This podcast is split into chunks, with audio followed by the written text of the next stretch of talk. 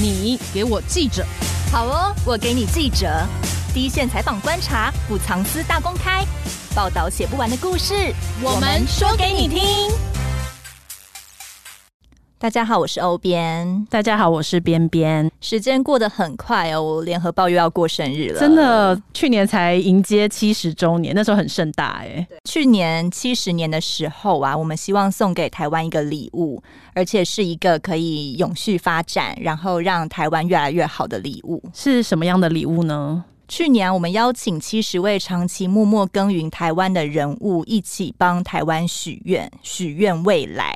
嗯，希望让更多人知道他们正在做的事情，他们做的都是一些非常棒的事情。对，那今年联合七十一，就七十一岁了嘛，我们希望做的是点亮角落微光，让七十岁生日大家一起许下的愿望呢，可以继续实践下去，促进社会正向改变。没错，未来五年都会像今年一样。定期向大家推出成果报告，嗯、然后回顾过去一年许愿人的愿望到底实现了吗？或者是他们进度或成果如何？我们参考联合国定下的十七项永续发展的目标啊，今年以许愿未来点亮角落微光为主轴。嗯，今天的节目介绍里面有附上一个非常磅礴的专题页，跟去年一样磅礴。对，就是七十个故事，那今年就是十七个。永续发展目标，对，个别有做了一些相关的报道，也很希望邀请大家看看我们去年许下愿望满一周年以后啊，这些伙伴们为了实现愿望做了什么努力，以及他们下一步想要做什么。对，今天邀请到参与许愿未来点亮角落微光专题制作的两位记者侯立安，以及第一次上节目的愿景工程基金会记者。许诗凯来跟大家公开幕后制作的小故事。那愿景工程其实就是由联合报捐给社会大众，结合新闻报道与倡议行动的公益基金会。对，几个月前也很磅礴的组了极地直击队，探讨气候变迁。嗯、这个就是一直以来现在全世界都在探讨的议题嘛。对。那送了几个记者到格陵兰拍摄冰山崩落的实况，刚好施凯就是其中一位，嗯、所以我们今天呢就很欢迎立安以及施凯来上节目。那请两位先跟大家打声招呼。Hello，大家好，我是愿景工程基金会的记者许诗凯。大家好，我是立安。气候变迁是近年来啊，世界各地深刻感受到的嘛，就是都发生在身边，有一些天候的异况。没错，那像格陵兰呢，是七十多年有记录以来，它的冰盖下了有史以来第一场雨。哦，从来不下雨的地方竟然下雨了。哦，它本来应该是下雪的，怎么会下雨了呢？这就是施凯这群极地直击队亲身到格陵兰想要走一遭的原因。嗯，那像这次许愿未来点亮角落微光的专题里啊，也有一个关注气候变迁的区块。施凯访问的企业是台达电，台达电是去年一起许下愿望的企业伙伴之一哦。嗯，他许愿要守护环境，推广永续理念。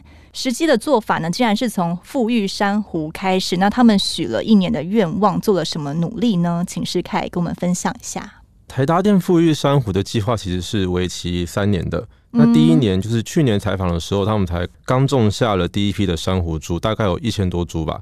嗯，当时是二十七种不同的珊瑚幼苗。那第二年就是我们这次后续报道的内容呢，就是去追踪他们过了一年之后，其实有一些珊瑚的幼苗。他们已经差不多长到一定的程度了，那准备要移植回海床上面去看他们回到自然环境里以后后续的生长状况。守护环境的方式很多啊，为什么台达电是选择富裕珊瑚啊？这个问题要回到大概三年前吧，嗯、就是台达电的文教基金会，他们其实一直跟他们的企业志工有非常紧密的合作。那听说他们就是有一批台南科学园区的员工们，他们去垦丁潜水的时候发现。海中的珊瑚大片白化死亡的现象，哦，然后就把这个资讯传回给他们基金会。他们当时他们就想说，哎，因为二零二零台湾好像创下了史上海域最高的温度嘛，哦，是啊，对，所以他们就希望说，借由珊瑚这个物种，因为它是一个，呃，以气候来说非常脆弱的一个物种，对对对，就是好像珊瑚死掉这个问题，我们十几年来都可以在。各地的国际报道上面看到嘛，嗯，那前年台湾因为有大片的珊瑚死亡，所以台达电看到这一个契机，就希望从珊瑚开始去做一个气候教育跟气候倡议，用一个大家比较耳熟能详，而且跟我们的生活比较贴近、比较美丽的一个物种，去唤起大家对于气候变迁的关注。今年也有发现，他们富裕的珊瑚有了一些成长嘛？那他们都是怎么做呢？因为珊瑚它是一个很脆弱的物种嘛，所以它其实非常需要事前的研究跟准备。所以他们跟台湾各地十几个学校的专家合作，去选择了第一个，他们要富裕哪几种珊瑚。那第二个是这个珊瑚要在哪里可以适合富裕它们。那去年他们是在。诶、欸，东北角的一个海岸，嗯，那海岸原本过去是一个废弃的养殖场，以前我记得好像是养，忘记了，他们就锁定了一个废弃的养殖场，那把一些富裕珊瑚的装置安装在那个海边的水池里面，嗯，那试着让他们在一个近海人可以潜水去观测的地方去富育它。那今年他们准备移植，就是锁定了基隆的海科馆吧。海科馆那边是一个自然保护园区，嗯，所以他们就跟海科馆合作，在自然园区的范围里面，把一批从另外一个海岸已经生长到一定程度的幼苗移去基隆海科馆旁边的海岸上面。珊瑚是一个很难养成或是长很慢的生物吗？它的成长环境或是生长状况是怎样？珊瑚的话，最最最重要的就是它的水温会对它们造成很多的影响，就像。我们采访的台达电子文教基金会的执行长阿甘张扬前先生，他就跟我们说，海中的温度升温对珊瑚的影响，就有点像是我们人类如果发烧到了四十度，那就有生命危险嘛。这几年全世界的海域都是不断的在升温当中嘛，所以珊瑚他们在海里面生活，他们对于这样子的冲击是非常严重的。那至于脆弱的话，其实除了温度之外，还有在他们。呃，附近有没有一些先天性会威胁到他们的物种？嗯，那会吃它们，对，会吃它们。那为了避免他们的物种跟气温这几个条件对这些幼苗造成伤害，所以我才会提到说，他们事前有很多的准备跟研究，去找到那一个最适合他们富裕的地方。那他们有需要特别去照顾他们吗？还是把珊瑚放在那边就好了？哦，他们有特别需要照顾。一开始种下去，他们在陆地上面先做一些装置，让珊瑚可以附着在他们所做的装置上面。哦，然后把它移到海床上。那接着是定期，他们就会去检测这些珊瑚生长的状况，那有没有被海水冲走，或者说他们有没有已经死掉的？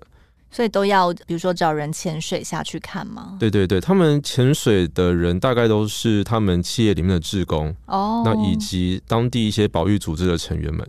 很特别的，因为去年台达电的创办人郑崇华许愿的时候，他还说了，不管是个人的力量或企业的力量，都希望大家一起用智慧发挥专长，克服气候变迁。那台达电找出了自己的专长哦，是为耐热种的珊瑚研发 LED 灯。这个 LED 灯到底对于珊瑚有什么功能呢？就是他们现在选定的移植的场地是位于北海岸嘛，所以他们所选的珊瑚也是比较适合北海岸生长的珊瑚。嗯，那在南部，例如说垦丁、高雄的海岸那边的珊瑚，它们本身就是比较耐热的。可是这些耐热珊瑚，把它们移到实验室里面要去做研究跟复育的时候，就必须去针对它们原本生长的天然环境去做一些调试跟一些功课。我记得这个计划是跟海参馆。就是基隆是海科馆，嗯，然后屏东是海生馆，嗯，对，两个是不一样的。哦。他们跟海生馆研究，利用这个 LED 灯去照射他们的珊瑚，去比较精准的去控制他们接收到阳光的时速，以及他们接收阳光时的温度。那你这次采访台达电啊，对于他们富裕珊瑚的努力呀，啊，你有什么观察吗？我觉得最有趣的一点，其实是他们。对于这件事投注的心力，其实是跨各个部门的。嗯，是他们的基金会去推动这些不同的专案，不管是富裕珊瑚，或者是他们其他的一些可能播放环境的纪录片，或做一些亲子的环境教育工作坊，他们都是会召集各个不同的部门的员工们，看有没有人愿意担任志工，又或者说像是这样子的耐热珊瑚，他们需要 LED 灯的时候，有哪些部门他们提供一些技术上面的协助。他们看起来的做法比较像是从上而下一起带领自己的员工做环保或是守护气候变迁这个议题，就是是从创办人这边开始领头着手的嘛？这样听起来，嗯，我最开始也想说，会不会是上对下的一个企业精神？但后来发现，其实他们这一套企业哲学已经贯彻了十几年了。就是他们的创办人郑崇华先生，他说他以前在美国留学的时候，看见了美国人他们把一些废弃物丢到海岸去，嗯，那这个事情变成他年轻时候去关注环境的起点。所以，当他后来回到台湾，他创办了台达电子，那有了现在的规模之后，他就希望，呃，企业可以去尽到他们的社会责任嘛。台达电的员工，就我所访问到的那几位，他们有些人，他们甚至是本身在筛选职业的时候，就对于台达电的这个理念非常的认同。哦，对，所以像一开始我们提到说，呃，为什么富裕珊瑚，是因为有些员工他们自己在潜水的时候发现了。珊瑚死亡的现象，然后回报给基金会，在推动这个专案的执行嘛。所以可能一开始的确是上对下没错，但现在已经变成是他们上下合作，一起去推动一些新的事情发生。听到石凯有说，他们可能还有举办一些活动，可以让亲子一起参与。嗯、所以台达店在对于让小朋友认识保护环境或者是富裕珊瑚的话，是他们有做出一些什么样子的活动吗？他们在。去年最开始刚富裕那个阶段，疫情还没有那么严重，嗯，所以他们其实是有办实体的活动，让企业里面的亲子们一起去海边去栽种那个珊瑚的，哦，一起栽种，所以那对对对，那是一个非常容易的事嘛，可以适合让亲子一起，对对对，只要你事前准备好，那剩下你其实就是把那个幼苗去放到他们原先准备的那个土壤里面，哦，对，而且在当天。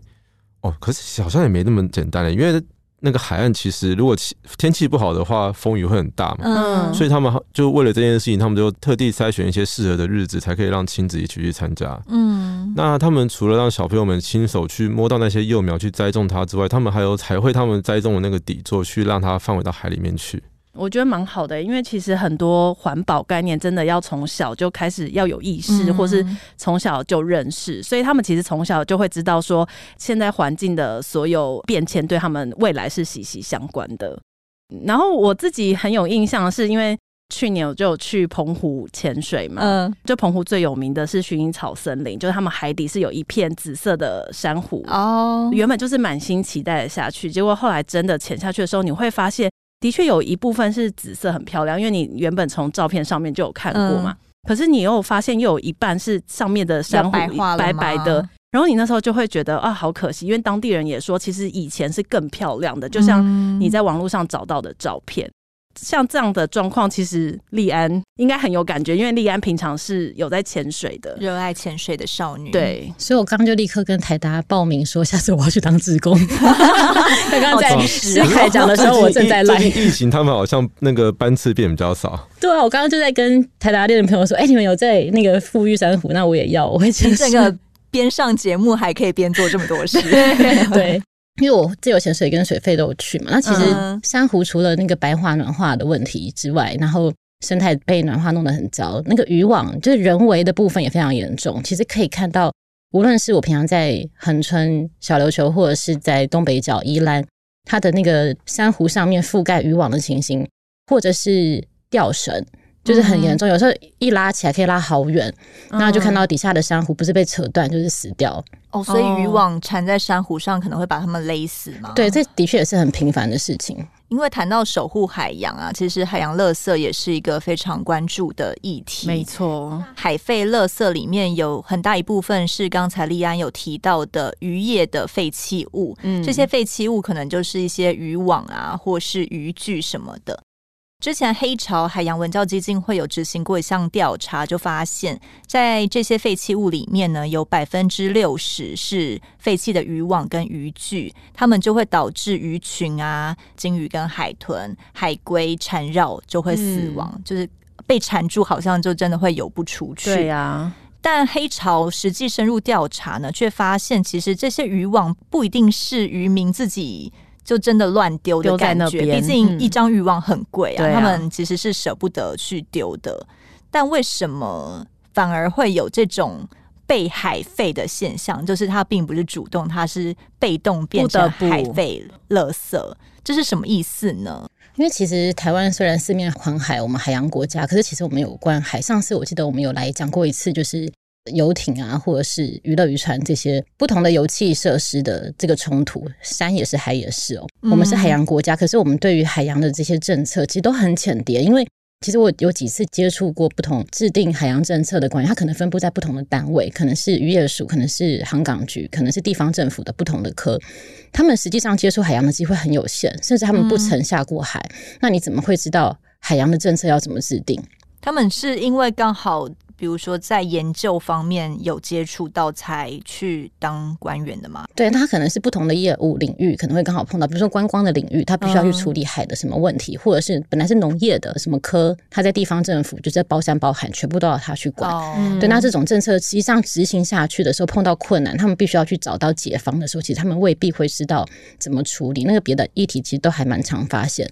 那在慧君的这个案子，他其实是去年联合报七十周年的时候，那时候去采访慧君，他许愿的议题嘛。嗯、那后来就发现，嗯，他那时候其实许的愿望很大，就是包含希望整个海洋教育、海洋文化可以让国人更亲近的去接触海。过去几年，其实我们都有调查，就是台湾海洋垃圾有六成是就是废弃的渔网跟渔具，那这会导致就是鱼群还有鲸豚、海龟会缠绕死亡。我们常看到那个海龟被缠绕渔网嘛的死亡的情形，所以其实这件事情被关注了很久。那渔业署去年就是为了要解决这件事情，它就是抛出这个渔具实名制。嗯，就是在渔网啊，你看很多渔网，它中间会有那个小浮球，它在上面你要去写，可以辨别这个是谁的。你只要乱丢就抓得到凶手。你不能去罚渔民嘛，因为渔民可能会觉得，觉得哎，你怎么罚我？那可能造成一些冲突。但是他的目的就是说，你不要丢，你丢了至少还回来给你。哦，还回来。对对对，所以他这个用意是好的。可是就像刚刚欧编你们都有讲到，就是为什么他要要抛弃他的渔网？因为其实一张渔网，它从三千六。到一万二都有，他可能可以用十几二十次。嗯，对。那他在呃西部的，就像云嘉南这些地方，他甚至可能用一次就会丢下去。五月多的时候，我们去那个嘉义的网寮渔港。嗯哼，对。那其实我们从数字上来看哦，就是从渔业署的统计里面，国内在从事沿近海的渔业的渔船有两万两千多艘。嗯，那其中这种有使用刺网的船有九千七百多艘，是将近一半。那这些船主要它是家计型渔业，就是捕近海的这些鱼而已。Uh. 在这个渔网实名制之后，那我们实际到港边去看，可是其实港边却看不出来有这么多的刺网渔船。就像我们那时候去嘉义的网寮渔港那个地方，其实大部分都是在做那个养对养科产业。其实养科产业它大部分也都是用就是登记为刺网的船，因为他们他们有太实际的产业分别。嗯哼，对，那他用这些船出海的时候。它其实变成是一个渔具的冲突。养科产业在海上，它可能需要海上洗科机，因为你养科出来之后，它会是一整串的嘛，然后可能会很脏，对，它需要把它科索剪掉，然后呃，这壳壳要洗干净，掉下丢下去。那它其实它没有太大的诱因，让它把这些垃圾。鹅啊的那个鹅色就是这个壳吗？对，还有一些锁带上来丢，嗯、所以其实很长的时候，它就是直接沉到海底的，它直接往海里面丢，以后就洗一洗就丢下去了嘛。对，就是它在人工清洗的时候，它那个整串的，它洗洗它就丢下去。那甚至是有一些科架、科棚，因为它其实。这些科架跟科棚，它虽然带上岸可能会有一些补助，可是比起这些可能五百块的补助，他干脆直接丢下去，比较比较比较方便。嗯，所以其实你在西南沿海可以看到很多这样子的科架，就是到处散落在海边飘嘛。对，甚至是曾经还有飘到宜兰过，太远了吧？对，怎么绕过去的？像我们去那个，你没有看《消失的情人节》嘛？那个电影《海流》，对对，他在《消失情人节》的那个场景，那个地方很大片的沙滩，很漂亮。那其实底下。都是这类的垃圾，都是飘上来又被沙再盖过去。哦，对，那他在海上，他掉下去，他沉下去的时候，渔民就说这个海变薄了。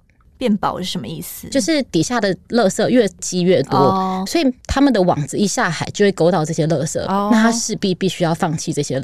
网子，他只好剪断。他的网子只要捞到这些壳就不能用了吗？不是不能用，它是它捞到的时候，它可能底下会勾住，哦，拉不起来。如果你可以下去把它捞起来，那当然可以。可是很多时候是没有办法捞不起来，就想说算了，我把它剪掉，就是好剪断。哦，所以像他那时候我们去海边找这个渔民的时候，他其实也很无奈，他是一堆一堆上来都是他们已经是坏掉的网子。那如果幸运的话，他把它扯起来，那可能上面都是缠绕不同其他的蚵仔的那个蚵仔的渔具，一堆垃圾，对，他只能慢慢把它拨开。嗯，对，但是他其实变成是他们损失还蛮惨重的，所以变成是说，我们原本的政策制定是利益良善的，但他没有考虑到渔具之间的冲突。制定政策的这些官员，他们。有知道，其实渔民并不是自己主动想要丢弃这些渔网，而是不得不嘛。有像我们去找渔业署的时候，他们的副署长就解释说，这是长期以来的争议，就是跟渔权也有关系。他说，因为嘉义县政府发给那个牡蛎养殖的业者渔业权，那基本上这个区域不能有其他的渔船作业，嗯、所以中央考虑会另外进一步在外围海域划设就是刺网的禁渔区，去减少这个。刺网卡垃圾的几率，就是让这些刺网渔船不要在这些地方捕鱼，就变成是要让他们分开。嗯，对。可是其实很关键的一个点，还是就是这些科索的处理。像现在，比如说嘉义县政府，它是以每公斤十五元去回收这些科索，那也有设置这个海废的暂置区，然后让资源回收商来回收。希望就是科农不要再把这个就是养科的废弃物往海里丢。可是其他的回收用意还是不足，所以其实养科的业者他没有觉得方便。其实主政者最重要的应该还是去沟通，就是渔民的习惯还有认知。嗯，像有些人也会说啊，刺网不好，那你干脆全部禁刺网。可是其实这东西应该是要渐进式的。嗯、也许我们觉得他未来我们希望不要再有刺网，但你不是现在这样一刀切，你也要给他们辅导的机会。嗯，我们现在去访问了之后，他好，他才说他要去画这个渔业权。那过去几年算谁的？就是因为没有没有人去督促嘛，所以他们就先放着。这就是我们现在政策很荒谬的地方。那像黑潮海洋文教基金会啊，它主要许愿希望守护海洋嘛。刚才呃，立安提到的慧君是张慧君，是他们他们的执行长，前执行长哦，前执行长他已经离开了，所以他现在是靠自己个人的力量去守护海洋嘛。慧君是从去年还前年他离开，他当了还蛮久的黑潮基金会的执行长。他在执行了很多实际上海洋计划之后，他想要去更多地方去做深入的海洋教育，所以他离开，他还是董事，他还是会协助他们去做一些调查的案子。可是他现在就是在西部这边，就是做还蛮多带小朋友走读啊，然后一些就是宣传，然后他也开始在写书，把他过去几年累积的知识进去。那在一些公家单位的委员会里面，他也会实际进去去参与发声，就是变成是从对立面，就是。慢慢的在体制里面，希望可以 push 一些事情。这就是慧君这一年来许了愿以后做的一些，他就是许了愿之后，又在做了很多的实践，在各地都还蛮常可以听到他的演讲，然后他的书也可以去买来看，其实都还写得还不错。嗯，刚提到的养科啊、捕鱼这些不同渔业属性嘛，会因为自身的利益或方便造成渔具之间的冲突，对这就是现在主政者可能需要极力解决的问题，嗯、才不会让大家都是。捕鱼嘛，希望靠这个为生，但反而造成冲突嘛。没错。那除了渔业之外呢？其实不同文化的族群啊，在台湾也常常会造成不平等。嗯，对，也是会有一点点冲突。像前一阵子啊，很多台湾人会被骗去柬埔寨啊，当诈骗啊，或是你可能以为想要去国外淘金，结果竟然被关被人家掏了。对，很多人去柬埔寨其实就是一个移工嘛，无非也是希望。想要赚钱过好日子啊，那没想到被骗，被不人道对待嘛。对啊，因为现在反过来看，其实台湾工作的移工也常常受到很多不平等的对待。对、嗯，而且因为想象哦，如果你到一个人生地不熟，然后你又不会讲当地语言的话，其实他们来台湾也很容易会被骗呢。所以像很多义工逃跑啊，义工被虐待啊、嗯、的新闻也是。没有断过的，因此有一群人哦，他们是希望许愿异乡人来到台湾工作啊，可以留下美好的回忆。我觉得这个才是行销台湾，然后让台湾站在国际舞台上非常重要的一环吧。就是让外国人帮我们发声，而不是他们来到台湾以后反而觉得不舒服。对，这群人是怎么做的呢？刚刚提到说，嗯，台湾的移工也会像台湾人去柬埔寨被剥皮一样嘛，所以这个问题其实分两个层次，嗯、第一个是政策面，第二个是实际上面我们对于移工的观感或者看法是什么。政策面的话，这几年稍微比较改进一点。以前移工其实是规定你每满三年你都要换约，哦、你就必须出国一天，然后再回到台湾，很麻烦。对，很麻烦。而且你换约的过程中，你可能就被台湾的中介又多剥了一层皮。嗯，就是要再收取一些费用，对对对对对对，中介费。这当然这个问题就是一直都是台湾移工的就业市场里面很常见的问题，就是中介的超收中介费的问题，或者说扣押护照、扣押身份证的问题。嗯但这几年因为疫情的关系，所以来台湾的移工比较少，也变少。对，所以相对来说好像有稍微好一点点啦。那回到说刚刚提到的文化或者观念上面来看的话，怎么促进雇主跟移工之间的信任跟认识呢？我觉得最最最简单的方式还是将心比心吧。嗯，就像我这两年采访的福星工业文教基金会的执行长林怡珍。福星工业是什么样的企业啊？哦，福星工业其实蛮有趣的，他们就是台湾的一个隐形冠军，就台湾有很多隐形冠军嘛，像游艇或者说像蝴蝶什么巴拉之类的，嗯、对。然后福星他们就是在专门做锁的。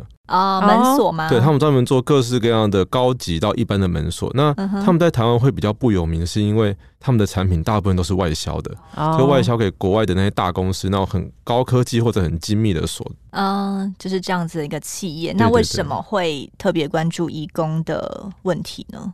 因为福星他们在高雄旗山的工厂大概就有两百多位义工。嗯嗯。福星文教基金会的执行长林英珍，他以前在澳洲留学过。嗯。然后，所以他在澳洲留学的时候，他就有感受到台劳的心情。所以在你当地，你可能不是被受歧视而，是你要去融入那样子的文化，你要去习惯当地的物价，就已经让你的生活变得非常困难了。嗯。所以他回到台湾，他工作了几年，然后到了现在这个位置的时候，他就想说：“哎。”那我们工厂里面有两百多位菲律宾来的义工，那我当年我年轻的时候也遇过类似的处境，那我是不是可以帮助这些可能跟我一样离乡背景，那年纪也比我小这些菲律宾的工人们？他怎么帮助他们呢？非常非常多，他们最常被大家提及的就是他们有跟另外一个义工的倡议组织 One Forty，他们办了一个专门 for 义工的摄影展，就是义工们他们自己拍照，自己来投稿，这样子的方式，呃。应该说，为什么他们是透过摄影展的方式去促进移工融入台湾文化？因为刚刚有提到说将心比心这一点嘛，其实我们对于移工，就是移工在台湾有点像是平行世界的隐形人，就是他们明明跟我们一样在同样的地方搭车，然后在差不多的地方消费，吃的也是一样的东西，可是我们现在下意识的觉得说，好像移工不属于台北车站，移工不属于捷运站，移工是属于。桃园的工业区属于高雄的工业区的一份子，嗯，我们就没有意识到他们其实我们生活周遭应该每个人都有遇过移工或者外籍看护的经验，对，我们很容易遗忘这件事情。而且他们其实很常，呃，家庭移工好了。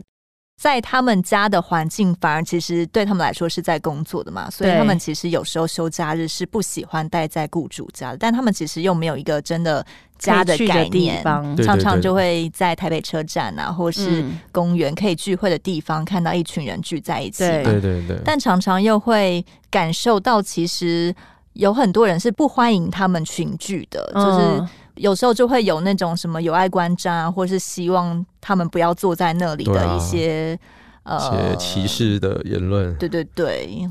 那他们那个摄影展其实就是透过移工的眼睛去拍照看台湾。像有些作品刚刚提到说家事移工嘛，嗯，就有几位移工的投稿者，他们就拍了他们照顾老人家的日常生活。他的雇主嘛，对对，去拍了他的雇主，因为就毕竟你照顾这么久了，你。只要是友善一点的人们，你都还是会产生一些感情嘛。所以其实我们也常常看到一些义工，他们舍不得离开一些可能阿嬷或阿公的一些故事。嗯，那就有投稿者去拍下可能阿公或阿妈他们在吃饭、他们在休息、他们在一起读书的画面。那除了这些家事义工，还有其他义工，他们看到的眼中的台湾是什么样子啊？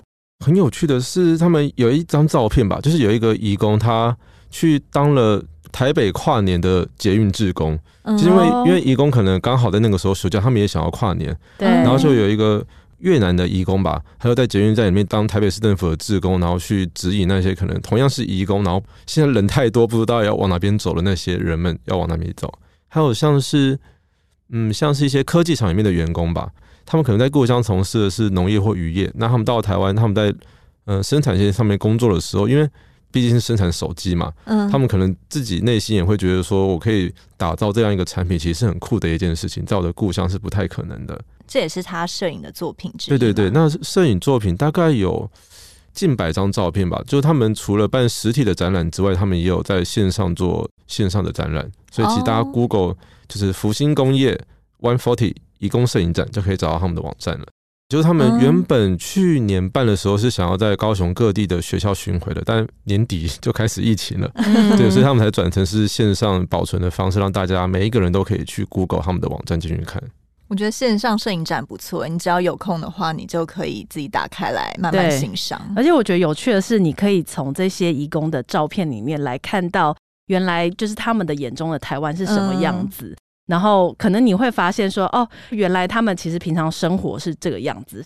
对于他们来说，呃，这些移工啊，透过摄影展，或是他们真正在台湾生活，是感到开心的吗？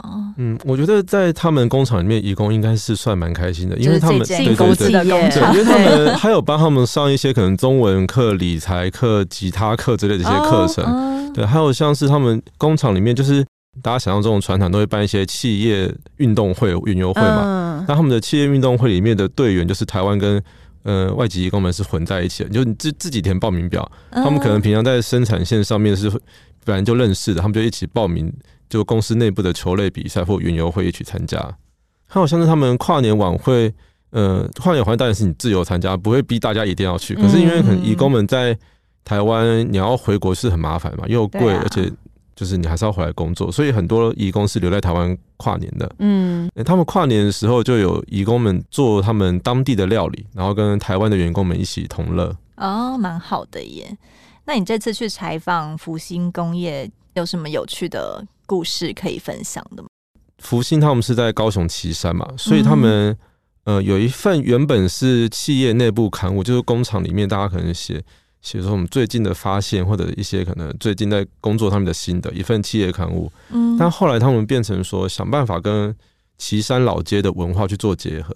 哦，就把企业刊物变成是公众大家都可以看的刊物。对对对，那里面也有提到，就刚才说的菲律宾移工的一些食谱，就是还有去发明说，可能岐山的一些食物跟菲律宾的食物可以嗯变成一道可能怎样丰盛的餐桌。那这样蛮好的。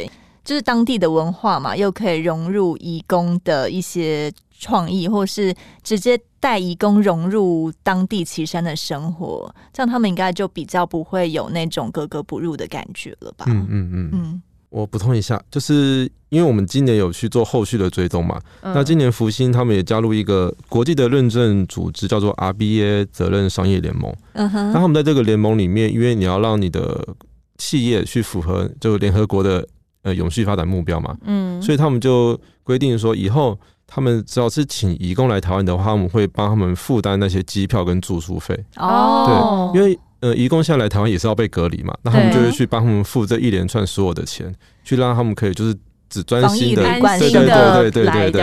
哎，这样防疫旅馆很贵耶，对啊，现在是七天吗？呃，零加三加四，就看你有没有确诊。对，反正你看这笔钱，你都是公司出，不是很爽吗？对，因为其实 七天这样下来，其实也快要将近一万块。其实一般义工，如果你来之前要投入这么大笔的。嗯资金的话，其实对他们来讲是一个压力。而且做到这种企业社会责任，它对于你企业本身的经营也是会有帮助的。尤其是它现在全世界各地都在缺基层的工人嘛，嗯，所以其实台湾也是在跟其他的开发中或者说已开发国家去竞争这些东南亚移工的就业市场的。所以他们也是希望就是做这一点，除了对于员工好之外，他们也可以让自己的企业。在国际强人大战里面得到一份优势，它其实是理念跟实际面他们是有在兼顾的。那这样他们移工来还需要付中介费吗？呃，这倒是，因为因为中介要付的还超不多，因为 因为总是有介绍过来的。对啊，可是就是会寻找比较可信任的中介哦。对，而且我觉得这样子，包括你找进来的义工的品质啊，或是。呃，留任率啊，什么应该也都是可以比较好的吧？对对对，嗯，就是你愿意对人家好的话，人家也会愿意对你好嘛，对，才不会有什么逃逸外劳。现在好像台湾有大量的逃逸外劳找不到，对，而且因为我们现在真的也蛮缺一些基层的义工，嗯、然后之前也因为隔离政策嘛，所以都找不到人。其实我觉得这样子的话，是可以让那些义工安心来，那就是我们很多东西都可以继续推动。对啊，因为移工来，毕竟大家都是为了。填饱肚子，混一口饭吃啊！真的，人都是要吃饭填饱肚子的嘛？有没有觉得转的？有没有觉得转的很硬？好了，我们最后来谈谈台湾的农业跟粮食的议题啊，这真的是最切身相关的。对。目前台湾的粮食自给率大概只有三成哦。以国人一年所需要的热量来说，食物七成是要进口的，不然是没有办法养活自己的。嗯，对，就是整个台湾人如果没有进口这七成的食物的话，是活不下去的。对。但很奇怪，为什么台湾的稻米是长期生产过剩的呢？因为台湾的稻米其实是非常优良的嘛，而且很多地方也都种稻啊。那生产过剩，为什么台湾人不吃呢？不过谈到米呢，又有一个非常。过去很有争议的人物是谁？是谁？百米炸弹客杨如门。嗯，他为了推销米啊，他过去就做了百米炸弹嘛。但今年呐、啊，愚人节是自嘲嘛？不知道他做了百米炸弹客啤酒，对，一盒百米炸弹包装啤酒还获得好评哦。这么狂的人物，也是我们联合七十许愿人之一。那他去年许的愿是希望台湾的农业朝向友善耕作啊，可以不使用农药化肥。他的愿望执行了一年以后，今年中竟然来了个转弯，有了个新计划。嗯，他要做出台湾最好的米清酒哦，就不是米酒嘛，是米清酒。所以台湾的米是可以做成清酒的。不知道哎、欸，立安特别去采访了杨如门嘛？杨如门是在想什么？我要先说，那个知道百米炸弹客的人啊，都有一点年纪啊。我们我们是看新闻知道的，我们是搜资料，对，我们是这一次才知道的。因为百米炸弹客已经是十八年前的事情哦，还是要帮大家简介一下。好，简介一下为什么他要叫百米炸弹客？他都是为了反对那个稻米进口，然后发起抗议，然后就才有这个百米炸弹客的事情。那其实到现在十八年，这中间他做了非常多的事哦，包含他也出书，然后他也。拜访了很多农民团体，然后研研究了很多有机的办法，然后还有在努力的帮农业寻找出路哦。所以十几年来都没有停歇过。像在信义区的那个二四八农学市集，也是他当时去举办了很久的，嗯，也是一个很有理想性的人物。对，但其实我觉得从这几年采访的一些案例来看哦，真的就是政府无能的时候，百姓只能靠自己。我们现在的农业这几年来看到各种产销失调，或者是受到中国大陆的影响，然后要补助，就是。台湾的这个农业的补助都不是补在刀口上哦，我们都是补在伤口上，就是因为卖不掉或是过剩，对，已经流血了，我才补贴你。那所以其实杨如门他一直在做的一件事情，就是他没有在管政府怎么样做，他就是做他自己的。嗯，他也很妙，他是个很随性的人，虽然他现在已经四十几岁，还是跟小孩一样。他一直觉得他以前在做二十八农学市集，帮很多农民找出路。那他常常被农民问到说。你常叫我们怎么样做友善耕作，不用农药，不用肥料，那你自己会做吗？Oh. 他也是会被问到哑口无言，就那我是不是要去乡下找个基地来耕作？所以他本来不是农人哦，他其实也会，可是他其实不是这么会的。Oh. 对，那所以他五年前他这又跟水有关，他五年前是去金山潜水的时候，然后就被当地人问到说：“你来金山干嘛？”他就想一想说：“好吧，那我就在这边耕作。”这么随性，就是很随性。他去金山不是只是去玩一下吗？他就是去潜水，然后他就开始在那边驻点，然后开始在协助当地的农民，就是不使用农药化肥，然后去做气作。Uh. 那其实因为我们现在的公粮收购是二十几块。他就是用三十五块钱帮农民收购之后，想办法帮他们行销，嗯、就是呃，我提高我的收购价，那你不要用药，那你可能会产量减少一些，uh. 但是我帮你找到出路，可能企业可能或是什么样子，他以前合作的对象，嗯、因为他只管种就好了，对，那你你就种出好东西就好了，嗯，我帮你卖，对，因为现在很关键的事情是我们卖不出去。那尤其是这几年一直在推什么青农返乡，那你青农返乡你还没有技术的时候，你又要种，你又要卖，你又要行销，你要找通路，最后就是大家血本无归。现在是台湾人不爱吃饭吗？现在是已经到黄金交叉，就是面食量更高。你看你们平常吃饭是不是觉得会胖？所以就比较 会呃 少一点淀粉，什么都胖，对不对？吃面，对，而且小朋友真的很喜欢吃汉堡，对对啊。其实那个米是越来越少，所以怎么样让它精致化，其实是很重要的一点。所以他在帮忙做这件事情。那那时候许愿完之后，他这一年来他就是停不下来，他就像个齿轮，就是一直转。他今年四月一号的时候，他是先跟那个啤酒头酿造，就是联手推出，他也很幽默，就推出百米炸弹客啤酒。超好喝也是说要放金鱼啊！在下面来放一下，但我好想喝哦。它很香，它有白米，它有爆米香的味道。哎、哦，所以它酒里面有爆米香的味道。对，它就是用金山他们友善农作的白米，嗯、就是制成爆米香之后，然后入酒，然后去搭配那个麦芽糖，哦、所以它的香气很特殊，就是有一种甘甜的米香感。它的那个包装就是还写白米炸弹，就是一整箱促销这样。对，然后。那箱是大受好评哦，现在还买得到吗？还可以。Oh. 他会做这件事情，其实回到刚刚那个边边讲的，就是因为台湾的稻米就是产量过剩，然后我们的食米量降低嘛。嗯、但是其实。就是农委会还是连连边列，就是上千万的预算，就是来帮这个米去做行销，去制造米产品。可是其实我们还是不爱他去行销的意思是说，呃，举办很多什么办活动呀，对，或者是什么冠军米呀，行销这样子吗？对。但其实国人真的是无感，这样真的有用吗？你在那边一直办活动，然后就叫我赶快去吃米？不会，我们现在石斑鱼不能进，他还是用很多方法。你摩斯汉堡也是用石斑鱼，真的好吃吗？那真的是很多人是个问号。应该是说，我们在这个阶段不能完全靠政府啦，嗯、就是我们还是除了政府的补助跟诱因之外，还是要带动民间的企业啊，或者是农民，我们要设法去做这样子的转型，还有包装，不能再像以前一样只靠收购，嗯，才能让我们的米有更多元的出路。所以他们其实除了在做啤酒之外，因为清酒的价位又在高，嗯，对，所以他就是又在瞄准说，他觉得台湾的米酒一定也可以做成清酒，但是这个东西在台湾是很大的挑战。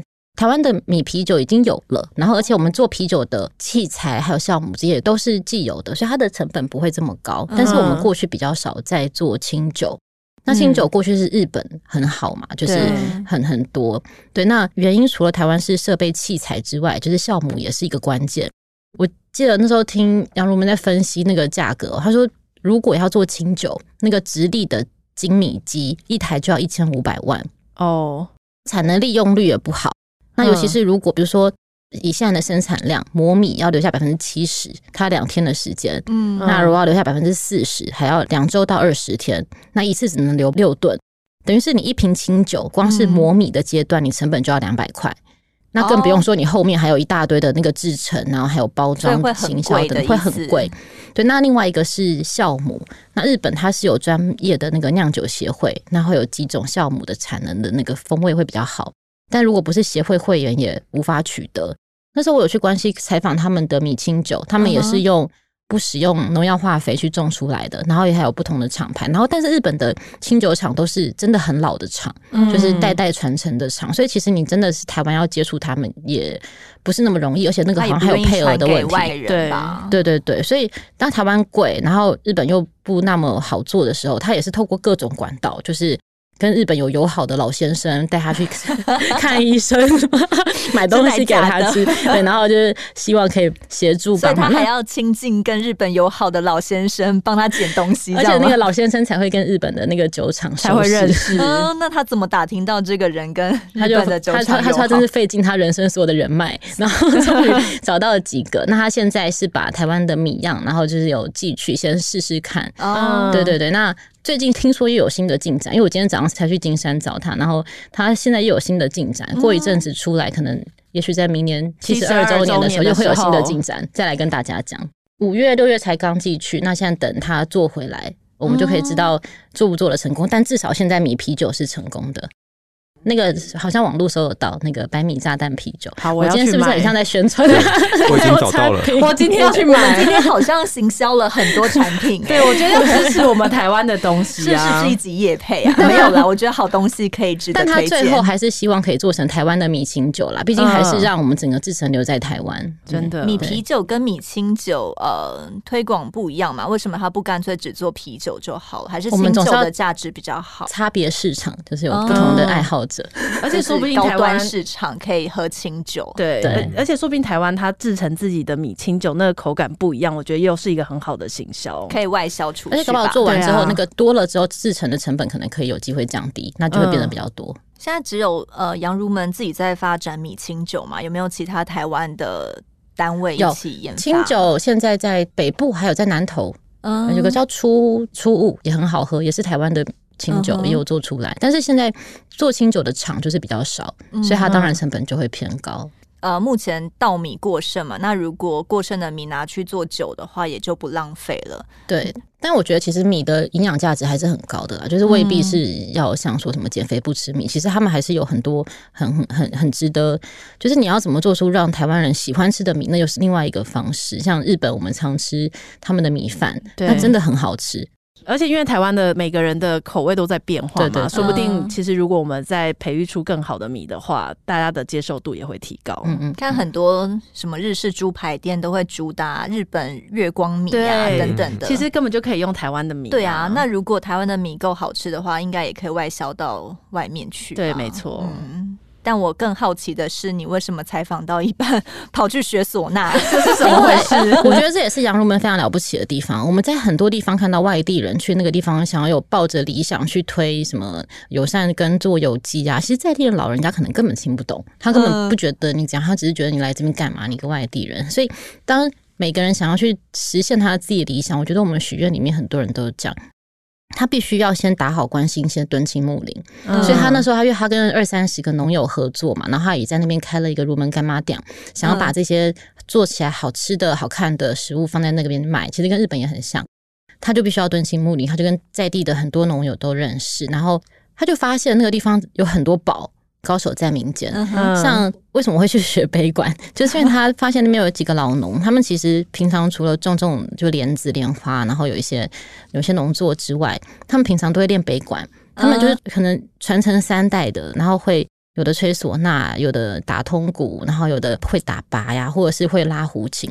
你看，有很多人小时候学钢琴啊，学什么小提琴，他们完全不懂，他们看不懂五线谱，他们不懂乐理，可是他们却可以跟你讲出就是北管的历史脉络，然后他可能连旋律两个字都未必讲得清楚，但是他就是他会，他非常厉害。然后他们常常就是三个人坐在树下，就是好，你今天你吹唢，呐我吹胡琴，那我打靶，然后我可能同时还有两三种乐器，他们就在那边练一整天。我去学的那个，他们一家三口是，他爸爸叫做亮爸，然后还有亮哥跟他弟弟叫龙哥，嗯，对，他们就是从小学就开始学这些，学到大。那最小的叫龙哥，他四十几岁，他也是近十年才开始学，对。然后就他们就是三个人，就是每天就这样练。那假如我们看到他们这样练习之后，就觉得哇，这个不能失传啊，因为他们也觉得，嗯，有的时候出阵什么的，就是这个就快失传了。那但是一定要有人来嘛。他又不知道能找谁，我去采访他，他就跟我说：“那你要来上北管吗？”我说：“好啊。”你也很好教哎、欸，我们就开始每个礼拜六早上去学。所以你跟杨如们一起去学哦。